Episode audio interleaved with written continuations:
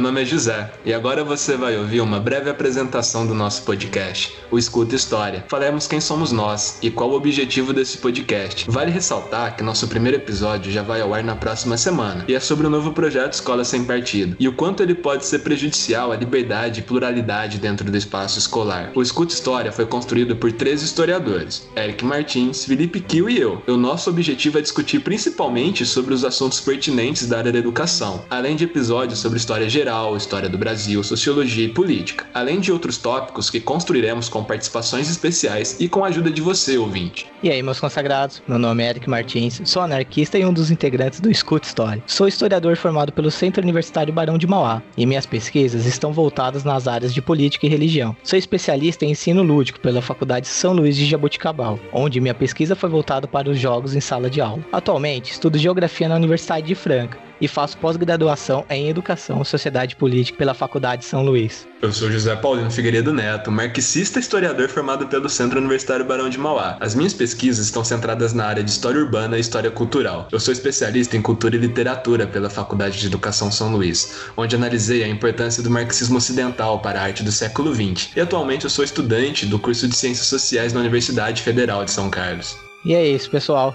Agradecemos todo o apoio e incentivos que tivemos para tirar esse projeto do papel. Esperamos de verdade construir um canal de comunicação com você, ouvinte. Os episódios não são caixinhas fechadas e estamos abertos ao debate e críticas construtivas sobre os temas que aqui vamos abordar. Beijo no coração, abraço na canela, chute no pescoço de fascista e até semana que vem.